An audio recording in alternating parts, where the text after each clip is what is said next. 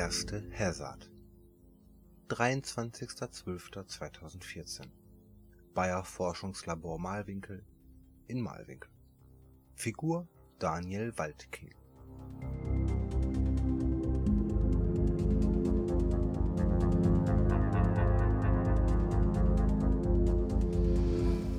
Missmutig verschloss Daniel seinen Spind.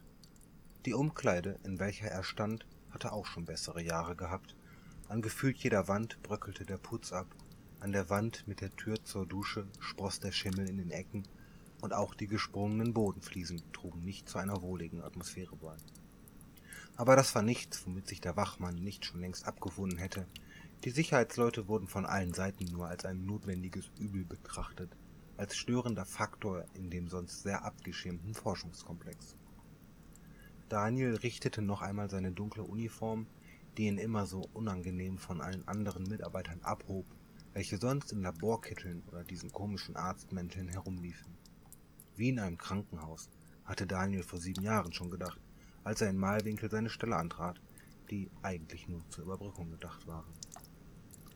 Nun, abgesehen von der fehlenden Zuwendung, wie zum Beispiel einer vernünftigen Umkleide, konnte sich Daniel nicht über seine Arbeit beschweren. Bayer zahlte hervorragend dafür, dass er herumsaß, ab und an die Zäune kontrollierte oder mal Eingangskontrollen der restlichen Mitarbeiter durchführte. Stressig war es für ihn nie gewesen, nicht wirklich. In dem geschäftigen Komplex war er derjenige mit dem entspanntesten Job, meistens natürlich. Einmal hatten sie stressige Tage, als sie ein Loch im Zaun entdeckt hatten oder als dieser eine Laborant den Fehlalarm ausgelöst hatte, oder dieser eine Tag, als eine Sonderlieferung im kleinen Bahnhof angekommen war und da alles ganz schnell gehen musste. Aber sonst, super Job. Kein Wunder also, dass er in diesem auch hängen geblieben war und aus einem Übergangsjob über die Jahre doch eine Arbeit wurde, bei der er ewig bleiben konnte. Der Wachmann blickte noch kurz auf seine Armbanduhr und betrat dann den zur Umkleide völlig gegensätzlichen Gang. Weiß gestrichen, Hell erleuchtet und richtig steril wirkend erweckte der Gang wieder den Eindruck, in einem Krankenhaus zu sein. Nirgends waren Fenster angebracht, nur ab und an durchbrachen Türen die makellos weißen Wände. Obwohl die Weihnachtstage so kurz vor der Tür standen, herrschte noch reges Treiben in Malwinkel. Dr. Krüger und Professor Klughühn eilten wortlos vorbei, Daniel wie immer ignorierend. Ignorante Fatzkes, sagte sich der Wachmann, Immerhin sorgte er dafür, dass ihre komischen Experimente, Versuche und Gott weiß was noch sicher waren und nicht von der Konkurrenz gestohlen wurden. Nun, zumindest in der Theorie. In der Praxis saß er oft nur herum und surfte im Internet. Nun, jenes war im Moment voll von Meldungen über Ausbrüche von einem Virus überall auf der Welt, was wohl auch erklärte, warum hier trotz der Feiertage so ein reges Treiben herrschte. Aber eigentlich interessierte das Daniel nicht sonderlich. Was hatten alle immer ein großes Tamtam um Vogelgrippe, Schweinegrippe, Rinderwahn und so Gedöns gemacht. Passiert war nie was und so würde es auch wieder sein.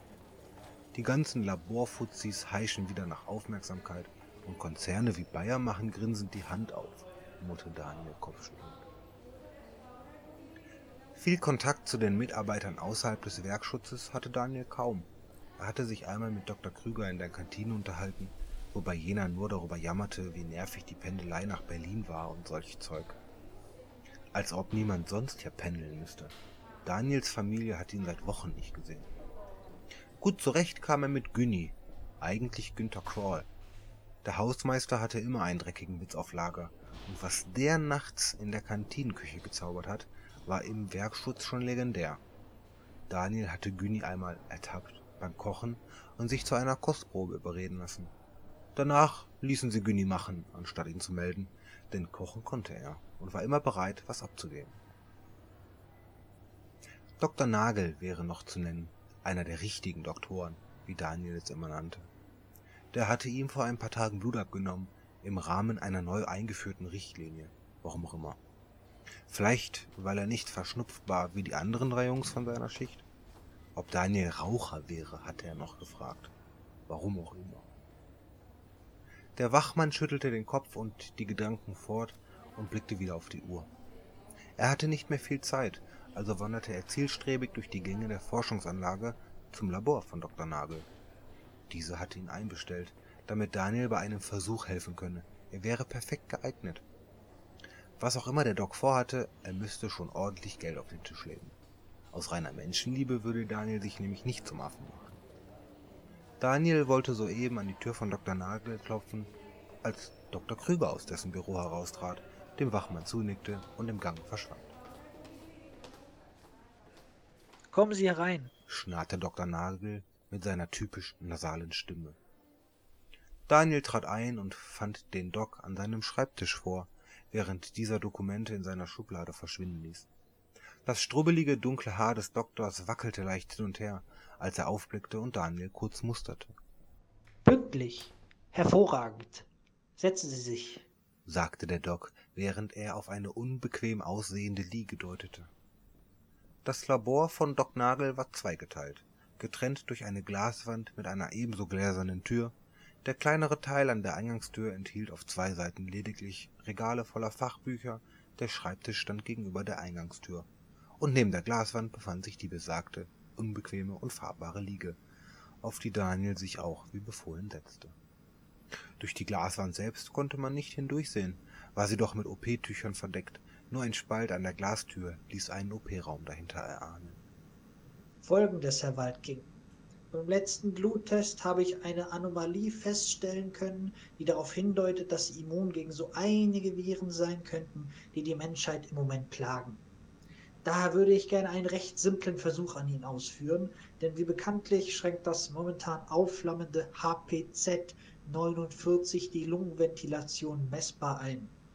Wenn ich einmal Ihre Lungenventilation prüfen dürfte, und das wäre dann auch schon alles, wäre das ein wunderbarer Dienst an der Menschheit.